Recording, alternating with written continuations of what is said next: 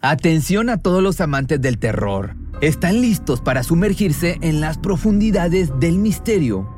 Pues les presento Archivos Perdidos, el podcast que explora las historias más escalofriantes de México. Archivos Perdidos no es solo otro podcast de horror, es una experiencia única que te lleva de la mano a través de historias como si estuvieras ahí mismo, viviendo los eventos junto con los protagonistas. La producción del podcast es impecable, con una narración cautivadora, efectos de sonido envolventes y una música que te sumerge en cada narración. Y si has vivido algo inexplicable, envía tu historia al correo archivosperdidos.genuinamedia.com y únete en este viaje a lo desconocido. Y no olvides también seguirlos en Spotify y Apple Podcast para no perderte ningún episodio. En resumen, si eres un amante de los misterios y las historias intrigantes, Archivos Perdidos es una adición, un complemento obligatorio a tu lista de reproducción. Han matado a un matrimonio para robarles y llevar la plata a Disney. En una tarde aparentemente tranquila de junio en el barrio de Parque Avellaneda, en Buenos Aires, en Argentina, la paz se vio abruptamente interrumpida. Los efectivos policiales de la vecinal 9C se encontraron con un portón entreabierto en una casa aparentemente normal. Lo que parecía ser un simple robo pronto se convirtió en una pesadilla cuando descubrieron que los residentes, una pareja de jubilados respetada en la comunidad, habían sido víctimas de un acto atroz. Alberto Antonio Chirico y María Delia Esperanza, nombres que pronto resonarían en los titulares, yacían sin vida en su hogar. Con el vecindario en un completo estado de shock y la policía en alerta máxima, la llegada de la hija de la pareja, Florencia, desencadenó una serie de eventos que revelarían el oscuro secreto que se escondía tras las puertas de la aparente tranquila residencia. ¿Quién podría haber perpetrado un crimen tan atroz en un lugar tan pacífico? La respuesta, más aterradora de lo que cualquiera podría haber imaginado, sacudió a la comunidad hasta su núcleo.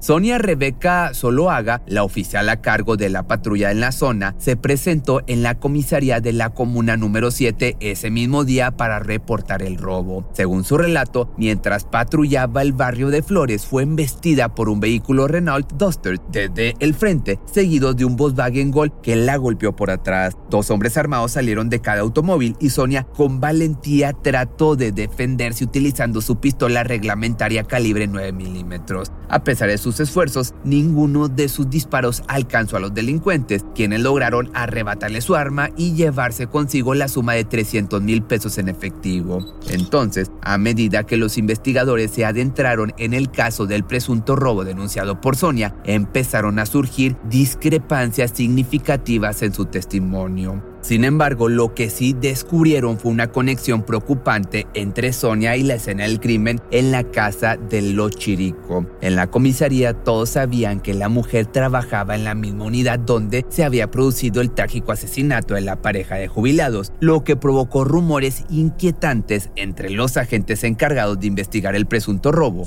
La Fiscalía en lo Criminal y Correccional número uno se lanzó de lleno a la tarea de unir los hilos entre ambos casos.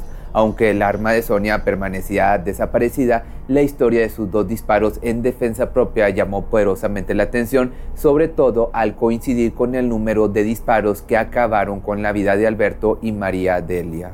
Según los exámenes forenses, el asesinato de la pareja había tenido lugar entre las 12.30 del mediodía y las 4.30 de la tarde. Las imágenes de las cámaras de seguridad revelaron entonces a Sonia acercándose a la casa de los jubilados y hora y media después alejándose del lugar. Estas revelaciones convirtieron a Sonia en la principal sospechosa del crimen. Pero déjame te cuento la vida de Sonia. Sonia Rebeca Soloaga vio la luz del mundo en el año 85 en Argentina, siendo la hija de Adolfo y Ofelia Soloaga, criada en una familia numerosa de clase trabajadora junto a seis hermanos. Su infancia estuvo marcada por la lucha diaria de su padre como vendedor ambulante para mantener a la familia. A pesar de no tener lujo, Sonia logró llegar a la adultez sin mayores complicaciones. Sin embargo, sus planes de convertirse en policía se vieron truncados cuando, a la temprana edad de 19 años, en 2004 quedó embarazada. A pesar de este desafío, dio a luz a una niña que se convirtió en el centro de su mundo. Aunque se separó de su pareja poco después, la mujer se convirtió en el principal sustento económico de su familia, mientras recibía algo de apoyo financiero del padre de su hija. Luego, en el año 2011, finalmente pudo hacer realidad su sueño de unirse a la policía a pesar de las preocupaciones de sus padres por la naturaleza peligrosa del trabajo. Y así, a lo largo de los años, la mujer enfrentó desafíos financieros, pero en 2017 logró un traslado al Departamento de Policía de la Ciudad Autónoma de Buenos Aires, lo que le brindó estabilidad económica. En su nueva asignación en la Comisaría Vecinal 9C, no solo mejoró su situación financiera, sino que también encontró el amor en Diego Alberto Pachila, un compañero de un año mayor que ella. Mientras tanto, su hija disfrutaba de una infancia tranquila en Florencio Varela, asistiendo a la escuela secundaria y sumergiéndose en los primeros años de la adolescencia sin preocupaciones mayores. En mayo de 2019, Soloaga fue destinado al barrio de Parques Avellaneda, donde patrullaba desde la madrugada hasta la tarde. Durante sus servicios estableció vínculos estrechos con los comerciantes y vecinos del área. Sin embargo, dos jubilados en particular, que eran Alberto Antonio Chirino y María Delia Esperanza, quienes residían en la calle General Eugenio Garzón 35 y tenían un afecto especial por ella. El oficial, en cambio, pasaba largas horas de guardia en esa zona y ambos ancianos la consideraban una presencia reconfortante y de confianza. Y con esto, ahora déjame te platico de las víctimas. Primero, María Delia. Ella nació en el año del 56 en Rauch, un pequeño pueblo en la ciudad de Buenos Aires. Se encontró con Alberto, que había vivido toda su vida en Parque Avellaneda desde su nacimiento en el año del 48, cuando después se mudó a la capital. Juntos entonces criaron a dos hijos, Florencia y Mariano, y su matrimonio de más de 40 años era una piedra angular en la comunidad local, donde eran muy queridos y respetados. Delia era admirada por su dedicación como profesora de niños con discapacidad visual, mientras que Alberto había hecho carrera en la industria farmacéutica. Por otra parte, la pareja compartió una pasión por la música, con María tocando el piano y Alberto la guitarra. Siempre tenían aparte visitas en su hogar, ya fueran nietos, amigos o conocidos, y cuando no estaban en casa, se les podía ver paseando por el parque o disfrutando de un baile de tango en algún evento local. Así que Sonia estableció una conexión instantánea con la pareja y pronto comenzaron a entablar conversaciones diarias con ella, creando un vínculo, como te decía, de confianza. Siempre que la veían trabajar bajo el sol, le ofrecían un vasito de agua o café e incluso en ocasiones le permitían hasta usar su baño. Así que este vínculo llegó a tal punto que decidieron invitarla a almorzar, conscientes de que disponía de poco tiempo para comer durante sus guardias. Sin embargo, desconocían la tensión y los desafíos personales que solo Haga enfrentaba en ese momento. La hija de Sonia estaba a punto de cumplir 15 años y en lugar de desear una fiesta convencional, anhelaba realizar un viaje a Disney en Estados Unidos, un viaje por cierto carísimo. Para hacer realidad este sueño entonces, la madre buscó empresas especializadas en viajes para adolescentes y encontró una llamada Funtime, sin embargo, la realidad era que Sonia no disponía del dinero suficiente para costear este regalo, como te digo, carísimo. A pesar de ello, logró llegar a un acuerdo de pago con la empresa, comprometiéndose a trabajar arduamente para cubrir los costos. Así que mes tras mes, Sonia se esforzaba al máximo, haciendo horas extras de guardia en el hospital de clínicas para poder cumplir el sueño de su hija. Pero cuando llegó junio, el mes previo al viaje, aún debía 6 mil dólares a la agencia. La presión comenzaba a hacer estragos en ella, sin saber cómo conseguir el dinero necesario, y justo en ese momento algo sucedió que, a primera vista, parecía terrible. En la tarde del 11 de junio, los efectivos de la Comisaría Vecinal 9C de la Policía de la ciudad estaban patrullando la zona de Parque Avellaneda. Alrededor de eso de las 15 horas con 55 minutos, observaron algo inusual. El portón de una casa en la calle General Eugenio Garzón al 3581 estaba abierto de par en par. Inmediatamente sospecharon de un posible robo y se apresuraron a investigar quiénes eran los propietarios de la vivienda. Descubrieron que se trataba de Alberto Chirino y María Delia Esperanza, pero al intentar comunicarse con ellos por teléfono no obtuvieron respuestas. El despliegue policial no pasó desapercibido para los vecinos y uno de ellos de hecho se acercó a los agentes para informarles que la hija del matrimonio vivía a solo una cuadra de distancia. Así que, sin perder tiempo, contactaron a la mujer, quien se presentó rápidamente para acompañarlos al interior de la casa. Una vez que entraron, se encontraron con un escenario caótico. La casa estaba en completo desorden. Con el corazón entonces acelerado, avanzaron rápidamente temiendo lo peor.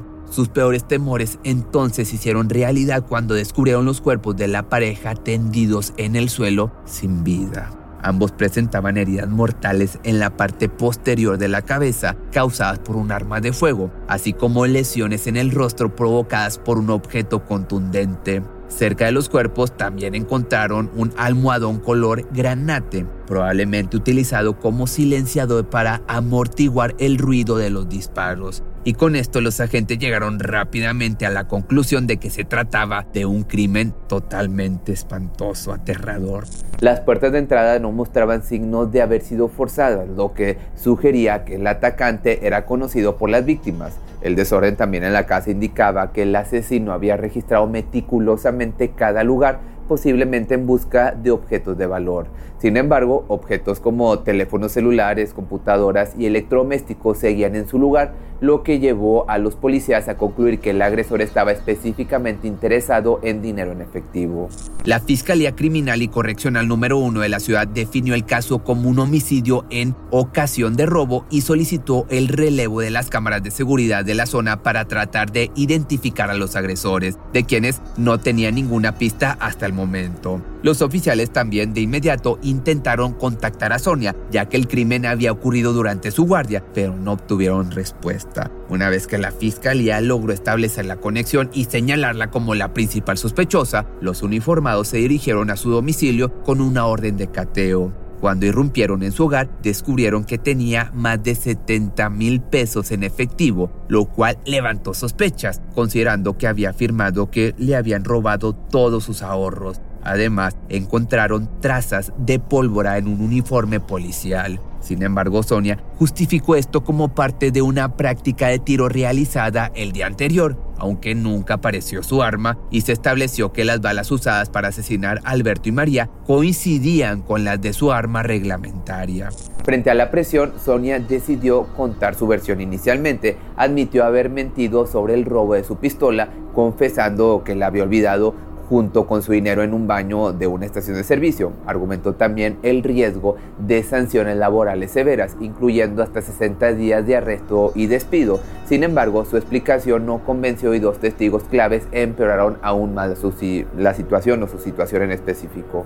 La primera testigo, Fabiana Verónica Constantino, veterinaria cerca de la residencia de la pareja, recordó que Sonia había solicitado usar el baño de su local alrededor de eso de las 10.30 de la mañana del 11 de junio. Luego le pidió que guardara su teléfono oficial de policía, prometiendo recogerlo después. Sin embargo, al mediodía recibió un mensaje del celular personal de Sonia solicitando que dejara el teléfono a Graciela, empleada de un kiosco frente a la veterinaria. Aunque no le pareció extraño en aquel momento, los investigadores interpretaron esto como un intento de evadir la geolocalización de su celular policial, que por otro lado, Florencia Chirino testificó que su madre había mencionado a una mujer policía rubia con la que solía entablar conversaciones en algunas ocasiones. Esta mujer había llegado incluso a entrar en la casa para usar el baño o tomar café con leche o el vasito de agua que te platicaba y Florencia se sintió preocupada entonces por esta situación, ya que percibió que la mujer estaba abusando de la confianza de sus padres. Sabía que incluso le había hecho preguntas extrañas sobre el cambio de dólares.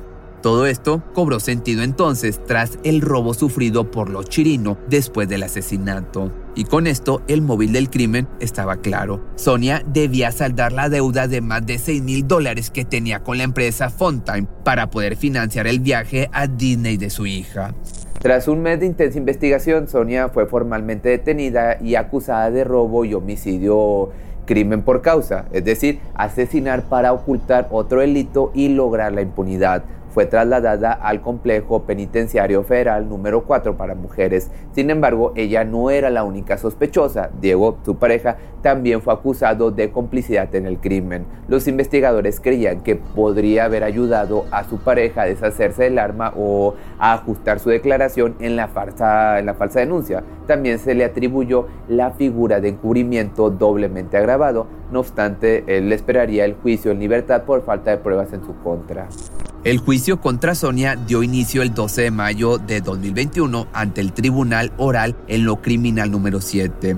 Pero debido a la circunstancia de esta enfermedad que vivimos hace algunos años, se llevó a cabo de forma remota a través de la plataforma de Zoom. La exoficial enfrentaba una serie de acusaciones graves, incluyendo robo agravado con arma de fuego, homicidio reiterado en dos oportunidades con alevosía y falsa denuncia por un error mío, la verdad es que sí fue un error, me hice cargo, me voy a hacer cargo de, equivocarme con la denuncia, de eso sí me voy a hacer cargo, pero lamentablemente de lo que le pasó a esta persona no pienso hacerme cargo nunca porque no tengo nada que ver, que un hecho no tiene nada que ver con otra cosa.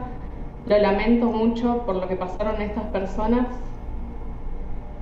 pero yo también importo yo también tengo familia, tengo papás, tengo hermanos, sobrinos y en especial a mi hija. Y, por su parte, el abogado de esta mujer solicitó su absolución argumentando la falta de pruebas contundentes en su contra. Y mientras tanto, Diego, la pareja, optó por no declarar. Su defensa argumentó que no se le podía imputar encubrimiento por ser pareja del autor del delito. Y entonces, con el paso de los días, las posibilidades de defensa de Sonia parecían disminuir cada vez más. La fiscal Estela Andrades, encargada del caso, expuso su teoría durante la audiencia virtual. Según su relato, Sonia habría aprovechado su posición como policía de la cuadra para ganarse la confianza de los jubilados Alberto y María y así perpetrar el robo de sus ahorros. La fiscal también detalló cómo la mujer había ingresado a la vivienda, torturando a las víctimas y finalmente les habría quitado la vida con disparos a quemarropa, utilizando una almohada para silenciar el sonido del arma. Así que, tras un mes de juicio, fue declarado culpable y condenada a prisión perpetua por los crímenes. Mientras tanto, su pareja Diego fue absuelto por falta de pruebas en su contra. Y por otra parte, la hija de las víctimas, aunque no guarda rencor hacia Sonia, espera que cumpla su condena tras las rejas, lamenta la ausencia de sus padres en ocasiones importantes y también considera que la asesina mostró frialdad durante el proceso judicial. Este tipo de videos los puedes encontrar en Pepe Misterios si te gustan los misterios como ovnis, como cosas relacionadas a la religión, eh, de terror. Eso lo puedes encontrar en Sala Investigación tanto en YouTube como en Facebook.